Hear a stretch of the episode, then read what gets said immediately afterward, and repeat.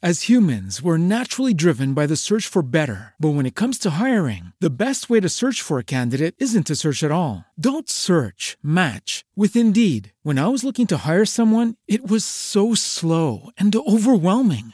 I wish I had used Indeed. If you need to hire, you need Indeed. Indeed is your matching and hiring platform with over 350 million global monthly visitors, according to Indeed data, and a matching engine that helps you find quality candidates fast. Ditch the busy work. Use Indeed for scheduling, screening, and messaging so you can connect with candidates faster. And Indeed doesn't just help you hire faster. 93% of employers agree Indeed delivers the highest quality matches compared to other job sites, according to a recent Indeed survey. And listeners of this show will get a $75 sponsored job credit to get your jobs more visibility at Indeed.com slash podcast. That's Indeed.com slash podcast. Terms and conditions apply. It is Ryan here, and I have a question for you. What do you do when you win? Like, are you a fist pumper? A woohooer, a hand clapper, a high fiver. I kind of like the high five, but if you want to hone in on those winning moves, check out Chumba Casino. At ChumbaCasino.com, choose from hundreds of social casino style games for your chance to redeem serious cash prizes. There are new game releases weekly, plus free daily bonuses. So don't wait. Start having the most fun ever at ChumbaCasino.com. No purchase necessary. VGW. Void were prohibited by law. See terms and conditions. 18 plus. Naciónpodcast.com te da la bienvenida y te agradece haber elegido este podcast. Buenos días, Madresfera. Dirige y presenta Mónica de la Fuente. Buenos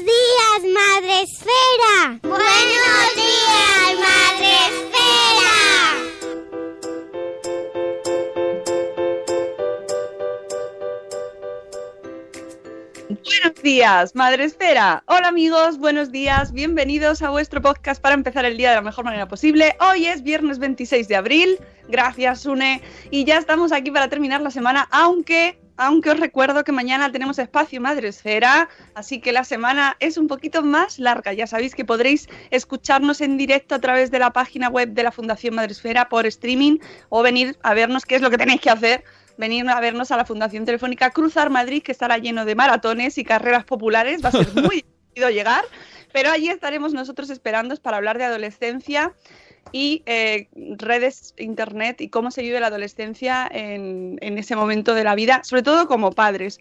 Pero para llegar a la, a la, adolescencia sanos y vivos hay que pasar también por la infancia y esos momentos eh, en los que nos planteamos pues, muchos temas de salud y temas que nos pueden llevar directamente a urgencias, ¿no? como ponemos en el título del podcast hoy.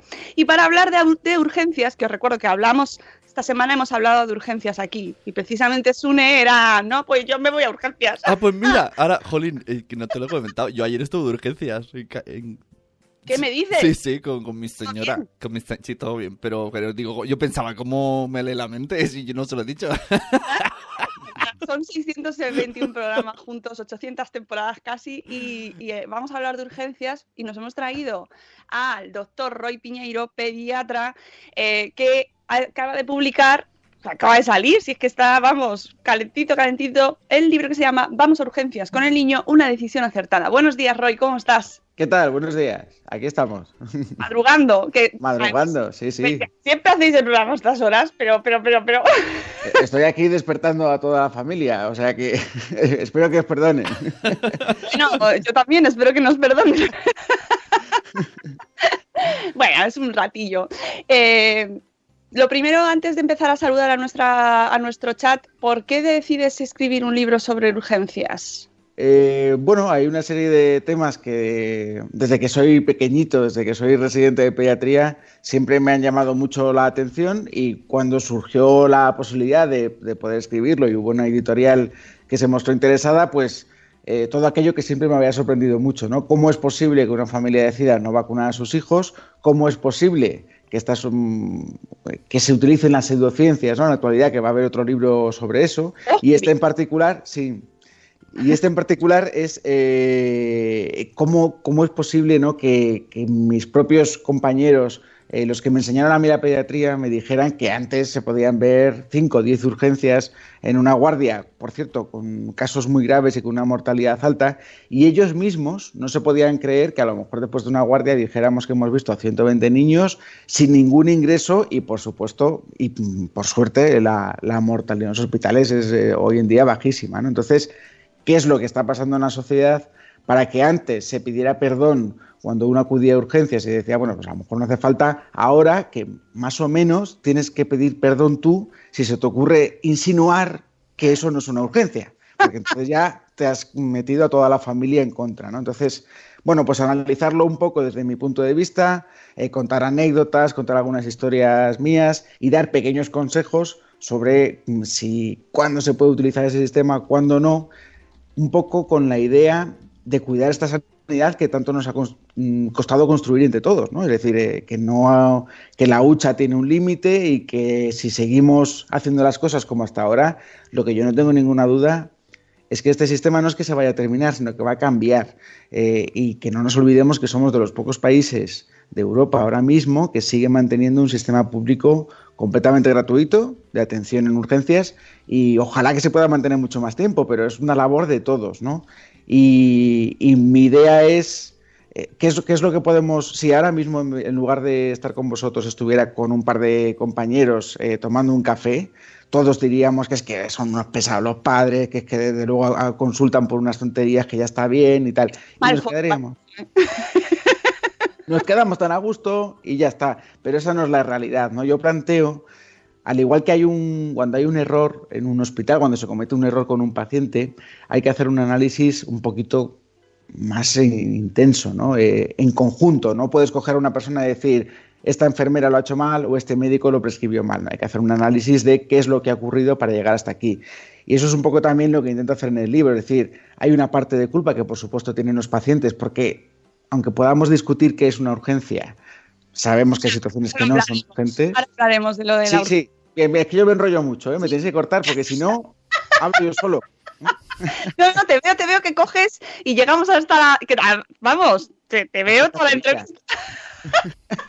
No, no, vamos a, vamos a, luego vamos a definir bien ahora eh, el término urgencia, porque además lo haces en el libro y por eso quiero que nos lo expliques bien. Pero antes, Roy, aquí saludamos a nuestra audiencia que están expectantes ya, porque este tema creo que nos afecta a todos. Creo que todos, eh, bueno, claro, si no tienen hijos en casa, pues no se lo han planteado, pero todo, más o menos la audiencia que nos escucha son todos padres y madres y sabemos que a todo el mundo nos haya llegado ese momento de no sé si tengo que ir a urgencias o no. Eh, tenemos en Facebook Live, ya sabéis que podéis vernos y escucharnos, que además están planteando si lo que tienes detrás es un peluche de un mono o de un león. Atención. Tengo varios. a Mickey Mouse, a Minnie Mouse, a una jirafa. ¿eh? Para que veáis que los pediatras son personas también. un león. ¿eh?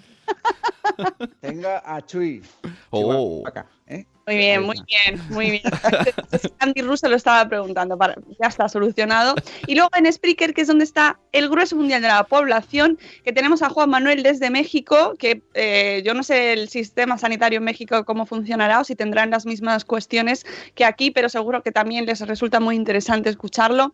Tenemos también a Euti, a Mamá es la teacher, a Catherine Ortiz, tenemos a Cripatia y Nicola, Silvia Grazando en Diverso, a Nanok, a la señora Mamarazzi, eh, tenemos también a Keka de Mamá con K, Lucy Chivimundo, enfermera de pediatría y mamá, mira, se ha venido para hablar de este tema que le interesa mucho, a Eduardo del Hierro desde el Trono del Hierro, de verdad tienes tres, tenemos también a Irene Mira, a Eli de Pulicoco, a Cosetes de Norres, un montón de gente, de verdad tienes tres.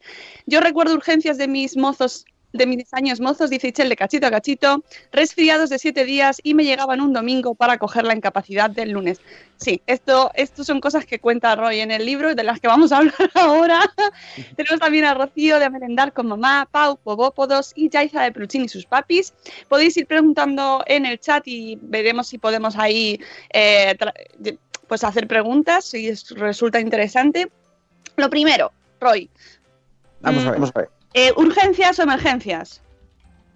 Las dos cosas nos vale. Da igual, si luego el, uso que se va a hacer pocas veces es, ni es de urgencia ni es de emergencia, pero yo, y lo he traído aquí también para, poder eh, leer algunas cosas en particular, es que el lenguaje nos va a ayudar muy poco, que es una de las cosas que comento en el libro, ¿no? Porque si nosotros vamos, por ejemplo, a nuestro diccionario, eh, pone que la urgencia es, o em, la emergencia es aquella situación de peligro que requiere una acción inmediata. Es opinable, ¿no? Pero parece que es como un peligro que o haces algo ya o te mueres. Pero la Asociación Americana de Pediatría dice que urgencia es toda aquella condición que en opinión del paciente, su familia o quien quiera que asuma la responsabilidad de la demanda requiere una asistencia sanitaria inmediata. Si nos vamos a esta definición, una urgencia es todo. Es decir, mm, ese dolor abdominal de un año de evolución, que esa mañana te levantas y dices de hoy no pasa porque ya tengo que ir, eso puede ser una urgencia, ¿no? Entonces, el lenguaje no nos va a ayudar. Por eso yo intento apelar un poco al sentido común y yo creo que más o menos todos, todos sabemos lo que es una urgencia y lo que no es, ¿de acuerdo? Así, en términos globales. Es decir, si uno se levanta por la mañana con un dolor de corazón muy intenso, pálido, puede tener una crisis de ansiedad y a lo mejor no estamos ante un infarto, pero parece evidente que necesita una atención urgente, por lo menos para que alguien le diga que no es un infarto, ¿no? Pero que nosotros nos levantemos un día precisamente por la mañana, porque desde hace un año nos duele la cabeza y ya nuestro pediatra o nuestro médico de atención primaria nos ha dicho en numerosas ocasiones que lo que tenemos son o migrañas o cefaleas tensionales, nos han hecho pruebas de imagen para demostrar que no tenemos nada raro en la cabeza, pero ese día dices, yo ya no quiero que me duela más, nunca más, y voy a urgencias a buscar la solución. Problemas, no vas a encontrar la solución. Luego dirás que es que nuestra sanidad es malísima, pero no la vas a encontrar. No vas a encontrar en un día ni en un hospital mágico un problema que lleva un año, ¿no? Y segundo, vas a utilizar un sistema que está reservado o debe estar reservado para aquellos que necesitan una atención porque están muy graves. Es decir, cada vez que entre comillas nos molestan, a mí no me molesta ningún paciente, pero por eso utilizo el término entre comillas, nos molestan por algo que no es urgente, nos están quitando, robando tiempo de una atención que a lo mejor sí es urgente. Y eso sí que lo vemos todos los días mm, en una urgencia cuando viene un caso de verdad grave, cuando viene un caso que precisa de la atención de dos o tres médicos al mismo tiempo, el resto de los pacientes se quedan en la sala de espera preguntando qué pasa aquí, no nos atiende nadie. Y el tema está de, señores, estamos atendiendo una urgencia vital. Ya, ya, ya, que pongan más pacientes, más, perdón, más médicos. Médicos. Nadie se plantea eh, que en ese momento hay una vida de verdad en juego. O sea, es algo que antes era doctores, mm, no queremos, no queremos molestar, ¿no? Eh, perdón, porque como esto se está grabando en mi casa, Sí, sí. estoy escuchando que están llamando a la puerta y no abre nadie. Un momento. Vengo ahora mismo. Espero que sí. No, médicos que se van, vuelve.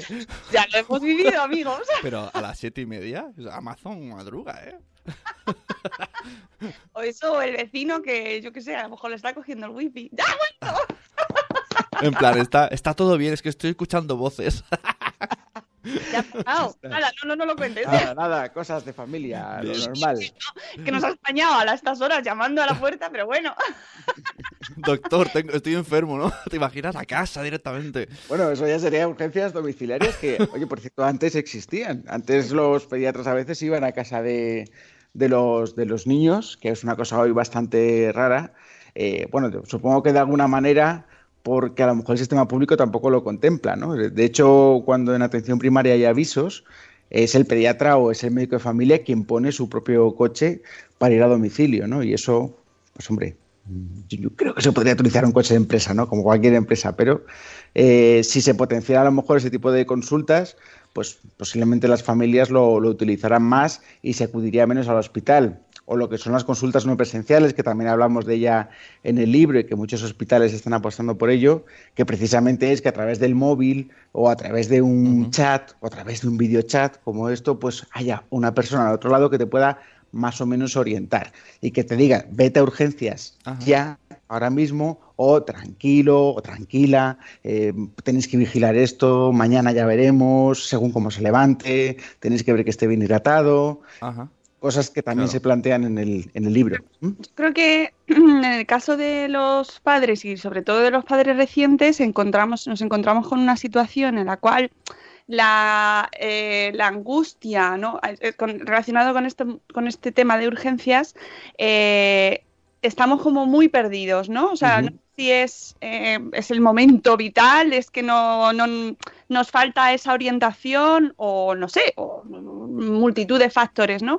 Pero ese eso que comentabas de eh, esas eh, consultas eh, externas o, o a distancia y tal, no sé si puede llegar a ser la solución o no, o no hace falta, no lo sé, pero es, lo que sí que es verdad es que en ese momento de la paternidad reciente, ahí, y la maternidad reciente, ahí es cuando el mundo de urgencias se convierte en un punto crítico. Claro, y, y de hecho, por eso yo muchas veces digo que no es fundamental, pero sí es muy interesante que los pediatras también sean padres. Ajá. Porque te cambia mucho tu filosofía de vida. Y yo como padre primerizo también he estado durante, y siendo pediatra, he estado durante algunas horas que no sabes qué hacer. Y dices, bueno, pero esto no me voy a volver loco. Yo soy pediatra, yo sé que esto no es urgente, pero es que, Dios mío, no, es que, es que esto es nuevo para mí todo. Y no, es- no es lo mismo estar un día en la consulta o unas, unos minutos y que haya una persona que supuestamente es muy lista y te dice que eso es una exageración y que estés tranquilo, a estar en tu casa 24 horas con ese ruidito que tú no sabes lo que es. Claro. Eh, por ejemplo, yo tengo dos y mi hija cuando era pequeña, no sé todavía como pediatra qué ruido es, pero ella derrapaba por las noches. Cuando digo derrapaba es que hacía... "Ii". Sí, todas las noches. Y claro, mi familia me decía, eso es normal. Y yo le decía, "Ah, tranquilos, eso es totalmente normal. No tenía ni idea de si eso era bueno o era malo. Qué Pero, bien, ¿no? Es como, Bueno, nada. O sea, era como. Pero yo intentaba tranquilizar un poco, evidentemente, a la familia. Eso te puede ocurrir en una familia de ingenieros, de abogados, de barrenderos, de que no tengan nada, nada que ver con la medicina y, por supuesto, puede generar una preocupación y un problema. El tema está en. ¿Realmente a las 3 de la mañana, por esta cosa que nos preocupa, es mejor que vayamos a urgencias para quedarnos tranquilos o es mejor que nos tomemos aquí tranquilamente una tila entre los dos, valoremos si es bueno ir o no ir, que es lo que...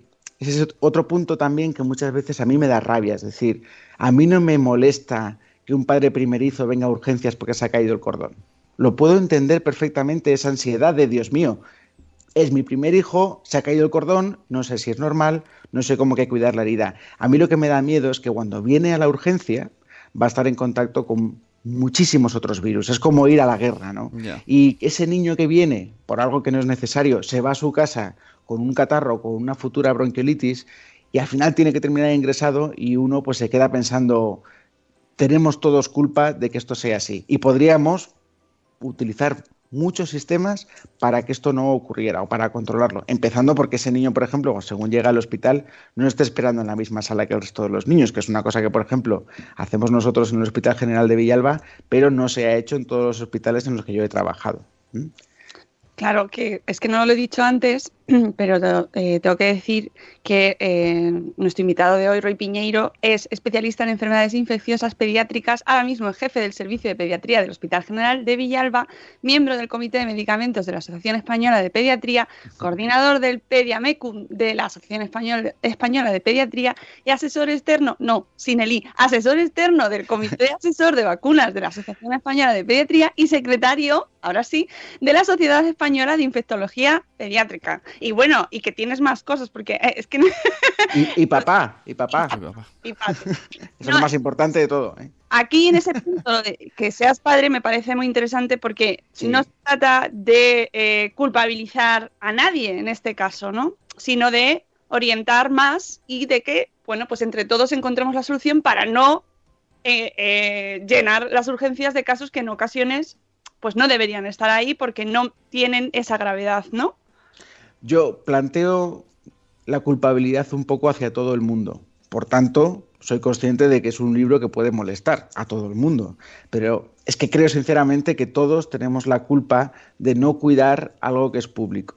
Hasta ahora he hablado un poco de los pacientes y los papás, de si se deben plantear si el mejor sitio para ir es una urgencia o no es una urgencia.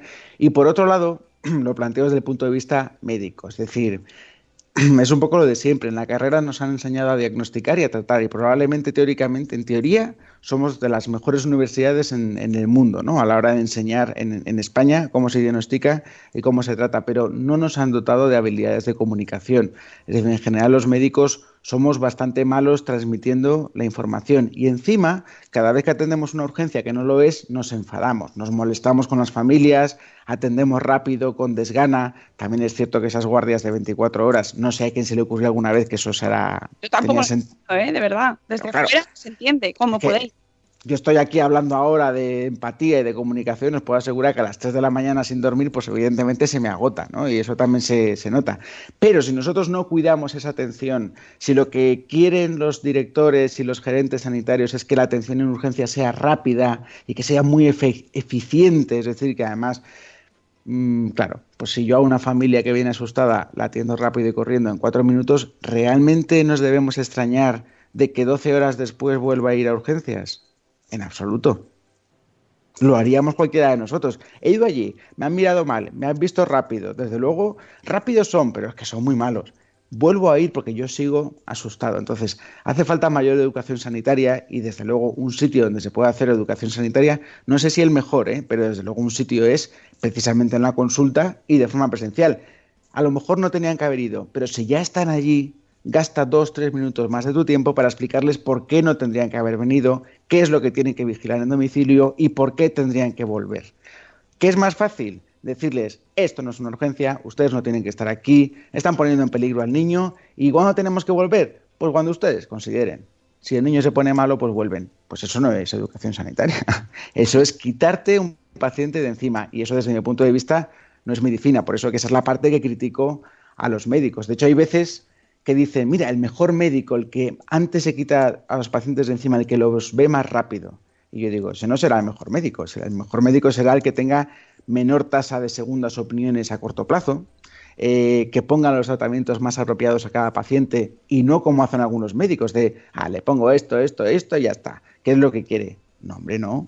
Mm, vamos a decir por qué no ponemos algunos tratamientos, por qué ya no ponemos antibiótico para todo, como se hacía en los 70, por qué no tratamos la tos, por qué no tratamos los mocos, que no es una manía nuestra. Pero todo eso hay que explicarlo. Y pues hay que gestionar la urgencia de manera que, por supuesto, hagamos una atención y al mismo tiempo podamos hablar con los pacientes. Y eso son como mínimo, mínimo, mínimo 10 minutos. Porque estoy hablando además mucho, de, por cierto, de urgencias, pero que es que la primaria en este país una de las peores cosas que le pasa a la primaria es que mm, en dos minutos que puedo tener por un paciente en invierno, no me da tiempo a explorarle. Ya no te cuento de hablar de educación sanitaria, ¿no? Pues estas son muchas cosas que hay que, mejorar. Y por supuesto, ¿cuál es la pata que falta aquí que nos podría ayudar? Pues la administración sanitaria, evidentemente, de múltiples maneras. ¿no? Pero mmm, volviendo, veis que tengo un poco de fuga de ideas. Eh, volviendo al tema este que de, hablábamos de las no presenciales, yo soy un defensor de que eso a lo mejor no lo soluciona, pero sí puede evitar algunas consultas presenciales y de alguna manera es una cosa que está demandando la, población. ¿no? ¿Qué demanda hoy la población? Pues entrevistas de este tipo, en Facebook Live, en podcast, que de alguna manera uno pueda ver desde su casa. ¿no? Ya no lo que no le vamos, lo que no le gusta es que yo, por ejemplo, diga voy a dar una charla masterclass sobre urgencias en Torrelodones mañana a las 8 de la mañana y entonces resulta que vienen cuatro personas. Eh, pues hay, que, hay que adaptarse a los tiempos, ¿no? O sea, ese es un poco el tema. Sí, y sobre todo quizás, y por lo que vas contando, que hay muchos, muchos protagonistas implicados en que esa cadena funcione para que al final, en el momento en el que llegamos a urgencias, estén, toda la gente esté informada previamente, ¿no? Por lo que comentabas antes cuando se cae un cordón, ¿no? Pues antes alguien tiene que informar a esos padres de lo que pasa cuando se cae el cordón, quizás en el hospital, quizás su mm, pediatra, quizás... Es decir, ¿qué ha fallado antes para que esas personas no sepan lo que tienen que hacer? fundamental, eso que has hecho de qué ha fallado antes y buscando a varios posibles culpables es lo que hace cuando hay un fallo de seguridad en un paciente, es lo que se hace. Pues aquí yo creo que un niño vaya con una caída de cordón a urgencias, ha habido un fallo en la seguridad de ese paciente y hay que analizar qué ha ocurrido previamente. Esa es justo la, la frase. Pero, por el otro lado, tenemos que saber que a las 2 de la mañana, cuando se le ha caído el cordón a ese niño y los padres están pálidos porque no saben qué hacer en ese momento y se asustan, Pues si hubiera un sistema de videollamada y al otro lado hubiera un médico con el pelo alborotado, poniendo mal puesto, que dijera, papás, no se preocupen, que eso es totalmente normal, lo tienen que limpiar con un poquito de agua, rebajado o, y- o no con agua oxigenada, con alcohol, ahí hay varias opciones, ¿no? Pero tranquilizar y transmitir esa información. Evitas una- un uso de la urgencia, tranquilizas a unos padres, que es fundamental, haces educación sanitaria y todo gastando el qué, el coste de una videollamada, que eso hoy en día, con el wifi en todas partes, no tiene ningún gasto. Efectivamente, vamos a ir a centrar situaciones en las que hay que ir a urgencias.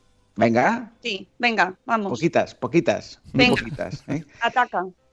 Eh, muchas veces las familias se centran en el síntoma, ¿vale? Tiene mucha fiebre o la fiebre no le baja o tiene mucha tos desde hace mucho tiempo o mucho moco, ¿vale? Todo aquello que en general lleva mucho tiempo evolucionando raramente es urgente. No va a ser que de un día para otro, pum, de repente sea muy grave, ¿no? Siempre estamos hablando de procesos que son agudos y que son cortos en el tiempo. Y siempre le digo a las familias, lo más importante es el estado general de tu hijo. Es decir, no hay ninguna duda de que tu hijo con fiebre, con esos síntomas, va a estar más apagadete que otros días. De eso no hay ninguna duda. La pregunta es, si tú en ese momento les das algo de comer o les pones la videoconsola o les sacas al parque, pones algo que a ellos les apetece hacer habitualmente, ¿cuál es su respuesta? Porque los niños tienen que estar muy, muy, muy mal para no querer hacer todas aquellas cosas que le encantan, ¿vale? Y si no quiere hacer nada de todo eso que le encanta y ya hemos intentado eh, tratar un poco la fiebre, pues entonces ven a vernos, ¿vale? Pero tómate siempre un tiempo de 10, 15, 20 minutos para ver cómo evoluciona. Y una cosa muy importante, si estás viniendo a urgencias y ese niño que prácticamente no quería hacer nada empieza a sonreír, empieza a saltar, empieza a cantar, empieza a jugar contigo, entonces probablemente seguro que no es una emergencia vital y probablemente no sea una urgencia, no sea algo que pueda esperar a que lo veas mañana en el centro de salud. ¿Qué quiere decir esto? Eh, que es lo que digo siempre de sentido común. Probablemente la urgencia viene por la preocupación de la familia, pero no por el estado general del niño. Si el niño entra por la urgencia, y esto es, cuando os voy a decir muy habitual, os voy a decir que ocurre en el 90% de los casos, para que nos centremos en cuál es la situación que hay ahora mismo. Si el niño por la puerta de urgencias entra comiendo una galleta, ¿qué es lo que nos dice el sentido común? ¿Es urgente o no es urgente? No vamos a responder. Co- comiendo una galleta, sonriendo, dando saltos y diciendo, doctor, hola, ¿cómo está? ¿Tiene pegatinas? Hombre, pues no parece, no parece. Puede ser una consulta de atención primaria. Yo no digo que ese niño no tenga una enfermedad. ¿no? Pero ¿dónde está la urgencia vital que si en menos de 24 horas no se le atiende, ese niño puede incluso tener riesgo de fallecimiento? Yo creo que es de sentido común que a nadie habría que discutirle que eso probablemente no sea una urgencia. ¿no? Otra cosa es esa afectación del estado general donde nosotros no reconocemos a nuestro hijo. ¿Qué duda cabe? Si ha tenido una convulsión, si está perdiendo fuerza o sensibilidad, si se ha mareado y ha perdido el conocimiento, si empieza a, a hacer pis con restos de sangre. Yo creo que hay cosas que, si vomita sangre, yo creo que son, eso nadie, nadie en la urgencia, y eso sí que se ve también. A lo mejor hay siete u ocho o nueve pacientes pendientes de ser vistos en urgencias hay una demora a lo mejor de una hora. Cuando llega un paciente grave, todo el mundo sabe que no, no, por favor, atienda primero a este niño. Que al mío no le pasa nada. En ese momento de al mío no le pasa nada es cuando deberíamos preguntar, entonces, ¿qué hacen aquí? Si usted mismo está diciendo que lo de su hijo no es grave, ¿no? Es difícil eh, dar una definición concreta y es difícil decir cuándo sí y cuándo no. Ese es el, problema, ¿no? Y al final la experiencia es un grado. Es decir, yo jamás en la vida le voy a plantear a un paciente primerizo, a un padre primerizo, si ha hecho bien o ha hecho mal. Si está ahí, ha hecho bien. Porque lo que está cuidando es a su niño. Eso es lo primero. Sí que le puedo decir, para otra ocasión, esto no se agobie porque no es urgente. Y eso la gente lo va aprendiendo. No es lo mismo el- el- la familia que tiene a su tercer hijo. De alguna manera, yo siempre digo que el primero va continuamente a urgencias, el segundo ya va un poquito menos y el tercero solo va cuando está muy malo. Ah, eso. eso, eso es un aprendizaje normal y eso también tenemos que valorarlo los sanitarios.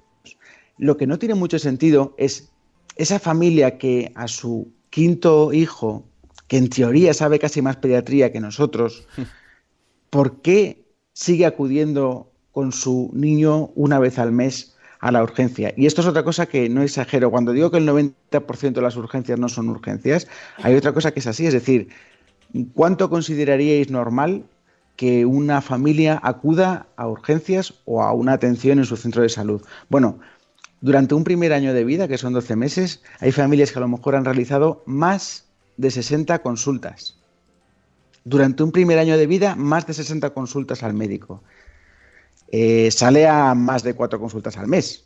Yo no sé si es normal o no es normal. Si el niño tiene una patología crónica o está enfermo, pues em, evidentemente estamos hablando de otra cosa. Pero si es un niño sano, ¿qué podría decir la población al respecto? Si yo digo que esta es una familia hiperfrecuentadora que precisa un tratamiento diferente, una educación pediátrica intensa, que hay que hablar con esa familia para que no utilice así el sistema público, yo creo que todo el mundo estaría de acuerdo. Primero, por esa familia y por ese niño que no tiene que estar continuamente sometido a la opinión de varios pediatras o al riesgo de estar en un hospital. Y segundo, porque los españoles no sé cómo ocurre en otros países, pero los españoles tenemos que saber que una consulta de atención primaria aquí más o menos está en torno a los 30, 40 euros por consulta. Pero esa misma consulta en urgencias tiene un coste estimado que puede superar los 150, 200 o incluso 300 euros. Y es un dinero público que pagamos entre todos. Entonces, como yo también lo pago, a mí me gusta que se haga un buen uso de estos impuestos, sobre todo para poder eh, proteger esta sanidad que además tanto nos está costando construir y mantener. El tema está en que nos vamos a llevar la mano a la cabeza cuando dentro de nada estas urgencias empiecen a cobrar o eh, como en Italia, si no es urgente, entonces lo tienes que pagar, pero todos los médicos dicen ya, pero es que yo no soy juez de, decidir si esto es urgente o no es urgente. Pero creo que la barra libre está cerca de terminar para mi desgracia, porque yo creo que tampoco es bueno. Es decir, yo lo que es abogo es porque lo utilicemos bien lo que tenemos. Pero si yo empiezo a cobrar, vamos a poner un ejemplo, 50 euros por cada urgencia, a lo mejor a, nosotros tres pues no supone un gasto importante y vamos a seguir acudiendo incluso aunque se nos caiga el cordón de nuestro niño. Pero esos 50 euros para otra familia puede ser una barbaridad, puede ser muchísimo dinero. Entonces, en el caso de que se comience un copago, yo una de las cosas que planteo es que se haga al igual que el copago farmacéutico, es decir, en función de lo que tú ganes. Si lo que has consultado es por algo que no es urgente, pues no le debemos cobrar lo mismo a todas las familias. Creo que eso es fundamental, porque si una familia inmigrante con pocos recursos tiene una tuberculosis, pero no puede ir a que nadie la atienda porque no tiene para pagar ese dinero, en el fondo es un peligro, porque está poniendo en peligro a otros niños y a otros adultos. Es un tema de salud pública. Entonces, hay que habilitar eh, que todo el mundo pueda realizar las consultas, pero que haya una pequeña sanción cuando se hace un mal uso o un abuso. Otra de las cosas que planteo en el libro eh, que se hagan también sanciones con sentido, es decir, a quien abuses, como si tuviéramos una especie de carnet por puntos, todo el mundo tuviera derecho a consultar tres, cuatro, cinco veces en urgencias por temas que evidentemente no lo son, por el motivo que sea, pero cuando ya eso se convierte en un abuso, pues entonces empezará a sancionar eh, económicamente o de alguna manera a llevar un control de, de esto. Al final, la solución va a ser como muchos sitios de Europa, es decir, se van a cobrar todas las urgencias y luego se devolverá el dinero o no en función de que sea urgente o no sea urgente, en función de tus rentas, en función de lo que sea. Cada país funciona de una forma diferente.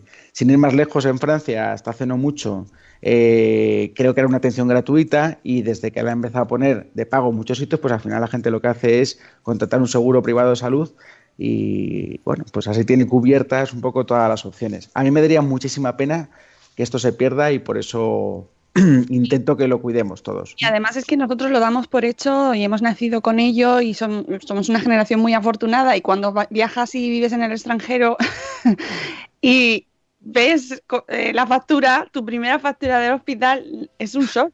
Es un shock, Yo no lo he vivido, pero, pero tiene que ser un shock, evidentemente. Es, cuando, sí.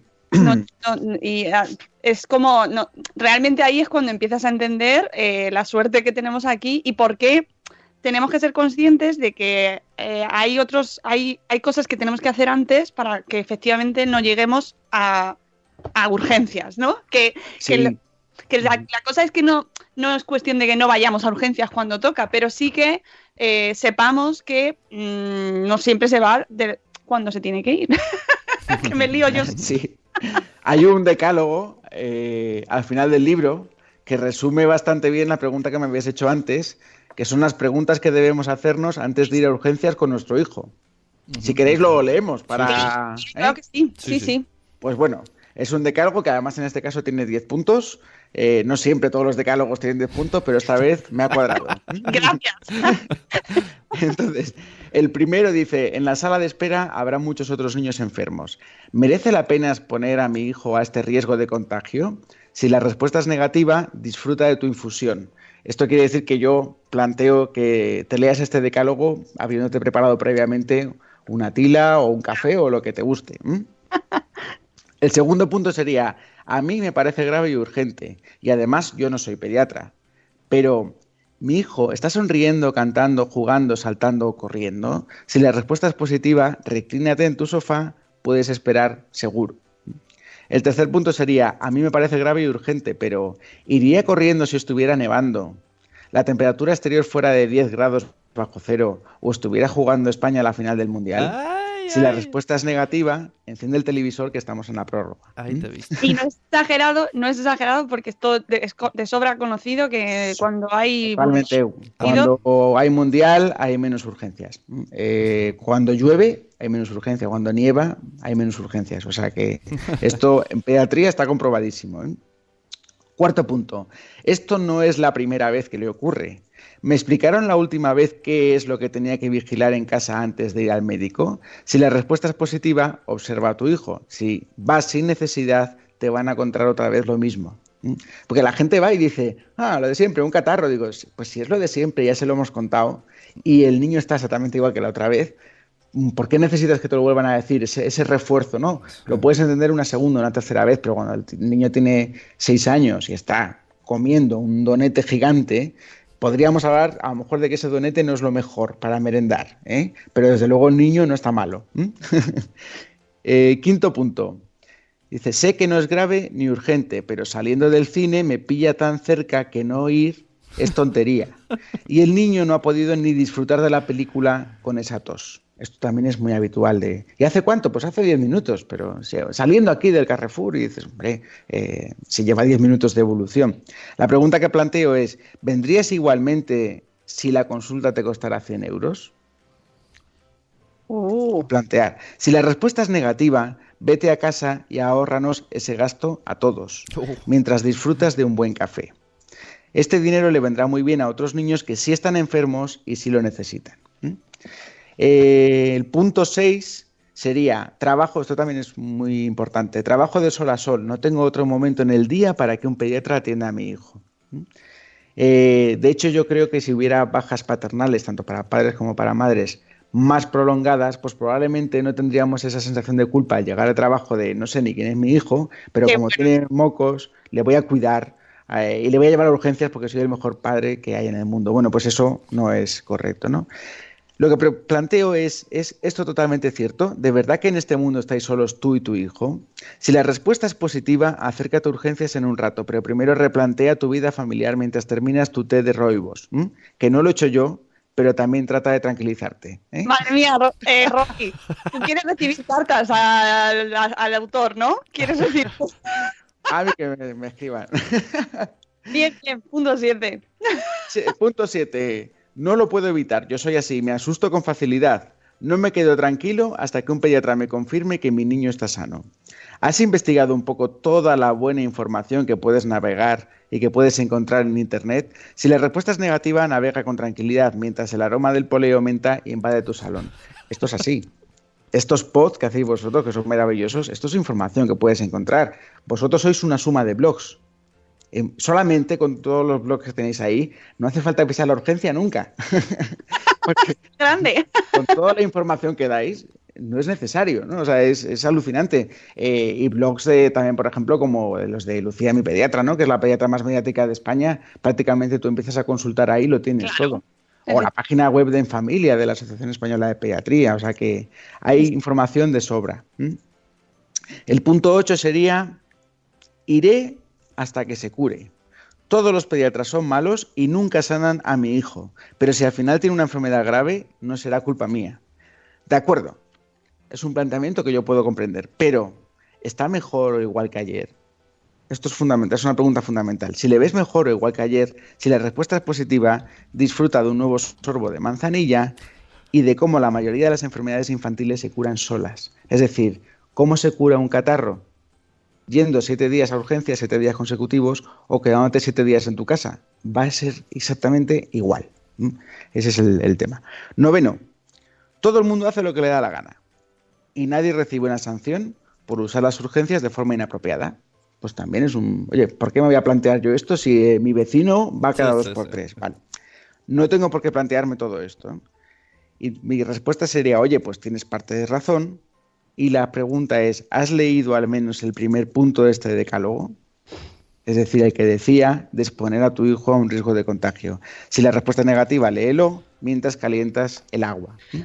Y el último punto ha sido, he leído todos los puntos y considero que sí debo acudir a urgencias. No hay problema. ¿Te has terminado la infusión? Muy importante. Solamente leyendo estos 10 puntos y tomando la infusión, durante ese tiempo, que han sido 3-4 minutos, ya te has planteado muchas cosas. En caso positivo, acércate y te atenderemos. Si tienes razón, no tendrás que esperar. Esto es muy importante también. Cuando realmente es urgente, esos niños pasan rápido y corriendo. Si no la tienes, tendrás que tomarte otras dos o tres infusiones hasta que podamos atenderte. Tenemos máquinas de sobra en el hospital para ello.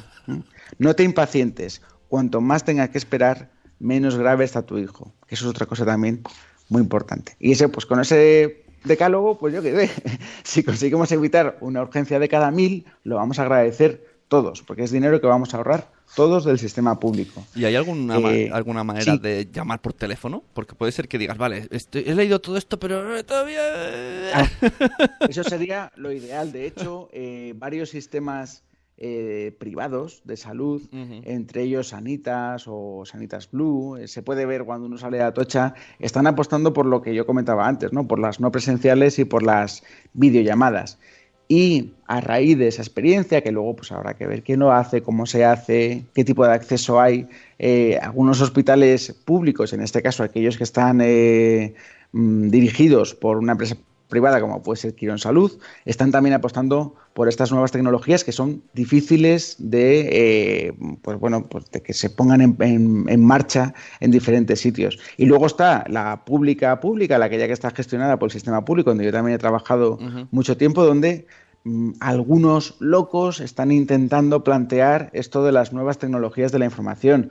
Pero ahí todavía es una máquina que cuesta muchísimo más. Llegará, por supuesto, ¿eh? pero de momento primero llegará a la privada, luego a la gestión privada y finalmente a la gestión pública. Pero vamos, En el, yo soy convencido de que esto funciona. en el chat nos están diciendo, en Cataluña tenemos 061 para preguntar. Y antes he leído otra persona que decía el 112. No sé si esto es cierto. En Castilla y León también, sí. Pero vamos a imaginarnos durante un momento que nosotros tres estamos detrás, al otro lado. Ajá. ¿Qué respondemos a una familia que llama angustiada diciendo que ve fatal a su hijo? Claro. ¿Cómo lo podemos resolver? Solo por teléfono, sin que a lo mejor tú seas pediatra, porque está al otro Ya. lado. Claro, a lo mejor bueno. no se ha filtrado la consulta por especialista eh, o por, por especialidad. Y, eh, y tampoco hay un vídeo. O sea, yo en el vídeo Ujú. no puedo ver realmente cómo está ese niño. Pues, eh, pues también es complicado, ¿no? Y, y yo sé que estos servicios existen, además están funcionando relativamente bien. Y es un poco lo de siempre. Si consiguen evitar una de mil urgencias, fenomenal. Pero tendrían que conseguir evitar más, ¿no? Ese es un poco el, el siguiente paso. O sea, Claro. que bien, bien, que en Cataluña que lo hay- tengan, en Castilla León también. Hay puntos, sobre todo en siendo padre primario, ¿no? Que a veces es por, simplemente porque no has tenido nunca un niño pequeño. Primario, me ha, me ha gustado mucho esa. Prim- Padre padre primario. primario. Y entonces, claro, tú ves al niño que le sale mocos por todos lados y dices, me lo llevo. Y a lo mejor una simple llamada dice, bueno, pues métele suero y chimpum. Y dice, ah, vale. Sí, o, o- o sobre todo lo que decía yo antes, una simple llamada o, oye, has ido a urgencias, eh, has visto cómo se hace, has visto que al niño no le pasa nada, en una segunda ocasión lo puedes hacer igual. Esto, bronca, tengo que echar, mucho se dice que España es un país que está saliendo un poco del machismo, que empieza a haber igualdad. Vamos- a ver, es que yo mismo he estado en la urgencia y a veces estás explicándole a la madre qué es lo que hay que hacer porque el padre está mirando el móvil.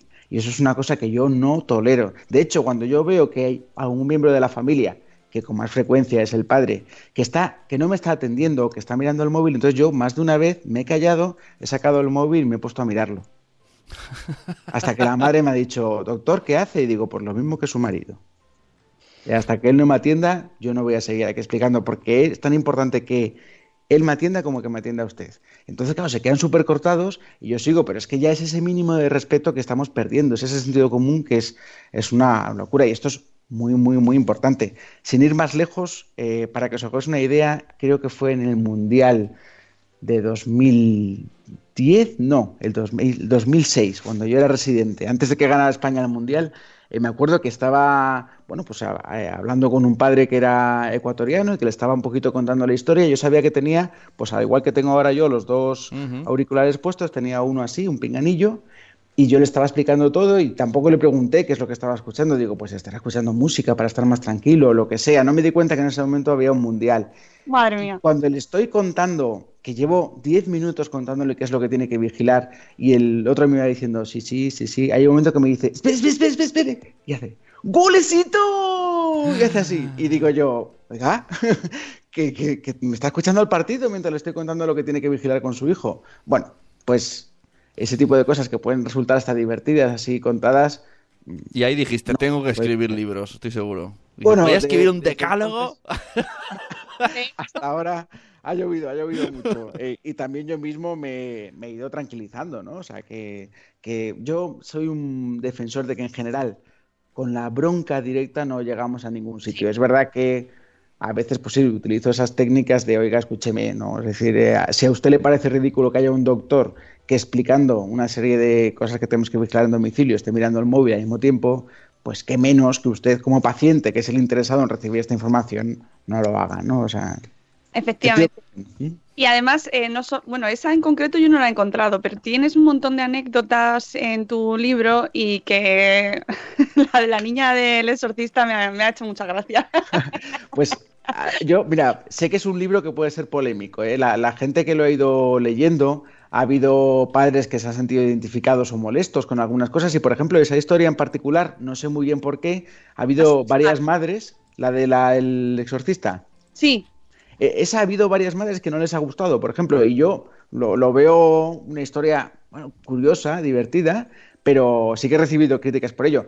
A mí no me importa, casi prefiero las críticas que los aplausos. Las críticas te hacen evolucionar y mientras que los aplausos, pues bueno, te dicen, vale, pues lo has hecho bien y ya está. Pero a mí sí que me gusta que se valore, pero con críticas constructivas, no críticas destructivas. Y en particular esta, yo lo he leído varias veces y digo, pues no sé qué es lo que puede haber molestado a algunas personas. Pero soy consciente de que, es, de que este es un tema polémico por- y por tanto yo no tengo la verdad absoluta, ni mucho menos, y soy consciente que la gente puede estar completamente en contra de todo lo que yo digo, tanto los pacientes como los médicos, como los gobernantes. Pero bueno, es mi punto de vista y es mi opinión y es lo que he escrito. O sea que me expongo también a, a que la gente sí, sí, hemos dicho antes que lo mismo te llegan cartas y comentarios.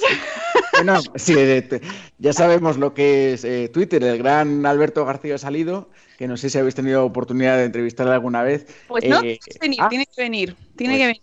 es espectacular, es una gran persona. Eh, por ejemplo, él tenía un GIF en, en el tweet fijado, que ahora lo ha cambiado, pero antiguamente tenía uno que ponía lo que es opinar en Twitter, ¿no? Y aparecía uno, el Señor de los Anillos, montado en un caballo con un cuchillo y todo el mundo iba a comérselo, ¿no? Entonces él tenía que defenderse. Cuando uno expone una opinión, se expone al mismo tiempo a que todo el mundo lo valore y esto es el mundo actual y las redes sociales. Yo, por ejemplo, eh, he llegado a la conclusión de que si no me quiero enfadar, lo mejor que puedo hacer con un troll o con una persona que solo me ataca y no quiere conseguir nada positivo es silenciarlo, porque ojos que no ven, el corazón que no siente. Mandarle un, un- no se ve, mandarle un, creo que no se siente. un decálogo de Twitter. ¿Estás seguro que quieres perder el tiempo? También, Ah, también la está- tila. Lo de la tila La también tila. aplica para. Twitter. Sí, sí, sí, Me- efectivamente, hay que relajarse. sí. Sí, eh, no Panadén, exactamente, que nos lo recuerda y de verdad en, en el chat, eh, tiene que venir. De hecho, tenemos un programa pendiente, ya lo hablamos el otro día, y va a venir. Y además él es experto en, en, en debates eh, encendidos también. También, también. Sí, sí, sí. Pero es, es mucho, vamos, es muy bueno, es muy bueno. Sí, sí, sí. Sí, sí. Va, eh, son las 8.02, vamos a poner la canción y nos vamos a despedir. que Perfecto. que- de final. Buenos días, madre esfera va a terminar. Y los cafés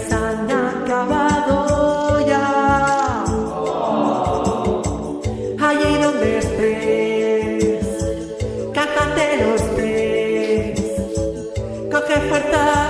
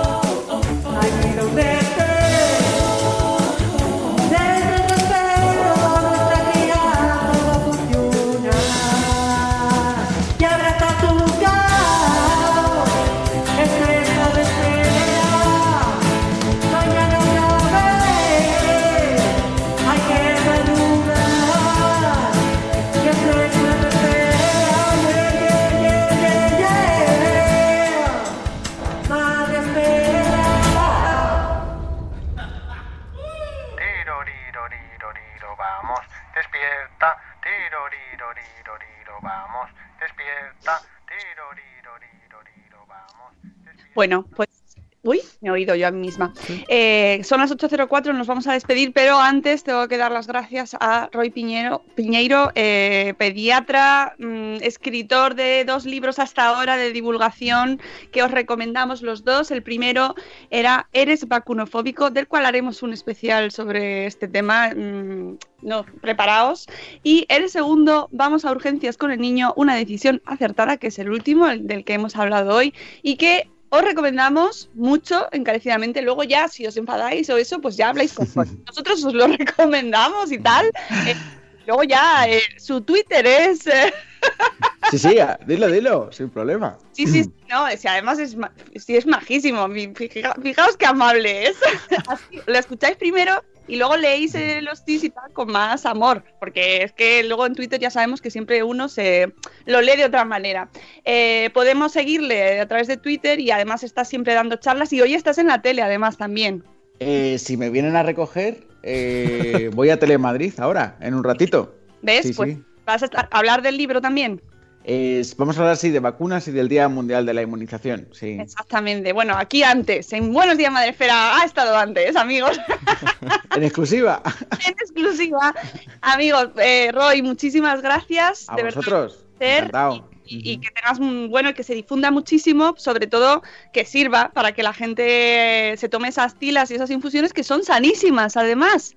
Nada de azúcar, ¿eh? Exacta- exactamente. Es, es un todo, es un todo. Está todo pensado. de verdad, integral, ¿eh? Atención sanitaria integral, cuidado. Y también, eh, sí, recomendar eh, y, a- y alabar esa labor que se hace antes de prevención y de información y divulgación, blogs, podcasts de, de gente que habla de- sobre este tema, libros que os recuerdo que tuvimos aquí y que me he acordado mucho de él, eh, a José María Lloreda con su manual para padres primerizos. Sí, sí, sí. Por favor, que esto, esto es fundamental, este tipo de libros, y este en concreto, porque es que me acabo- nos lo hemos leído y tenemos, tenéis programa especial con él, para todas esas dudas cuando nace el niño, eh, tenerlo aquí, todo lo, de- lo del cordón y todo sale, todo, todo, todo. Así que ya no hay excusa. Muchas gracias, Roy, de verdad. Hablaremos pronto seguro y te, te escucharemos y te veremos por redes. Y a todos los demás, mañana, sábado, a las once y media. Sí, ¿verdad? A las once y media, Sune. A las once y media, qué lío ya. Tengo tantos horarios ahí en la cabeza. A las once y media en el espacio Madrefera, en la Fundación Telefónica, hablaremos de infancia, de adolescencia conectada en redes sociales, de cómo educamos los padres eh, a la- eh, cuando llega la adolescencia. Roy también te va a llegar. Sí. También llega al mundo de la adolescencia conectada y estaremos con Eulalia Alemania, con Nuria Pérez y con su hija Olivia en directo, ya sabéis, acompañando si podéis seguirnos con el hashtag espacio Madresfera. Muchas gracias por estar con nosotros y el lunes de nuevo volvemos en directo a 7 y cuarto de la mañana. Os queremos mucho. Hasta luego, Mariano. Adiós. ¡Hasta mañana! ¡Hasta mañana!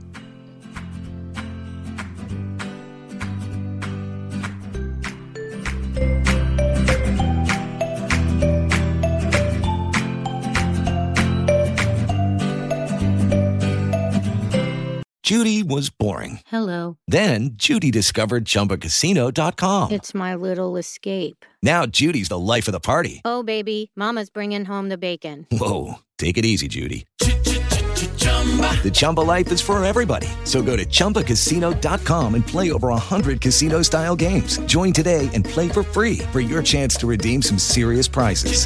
chumba ChumbaCasino.com. No purchase necessary. Void where prohibited by law. 18 plus terms and conditions apply. See website for details.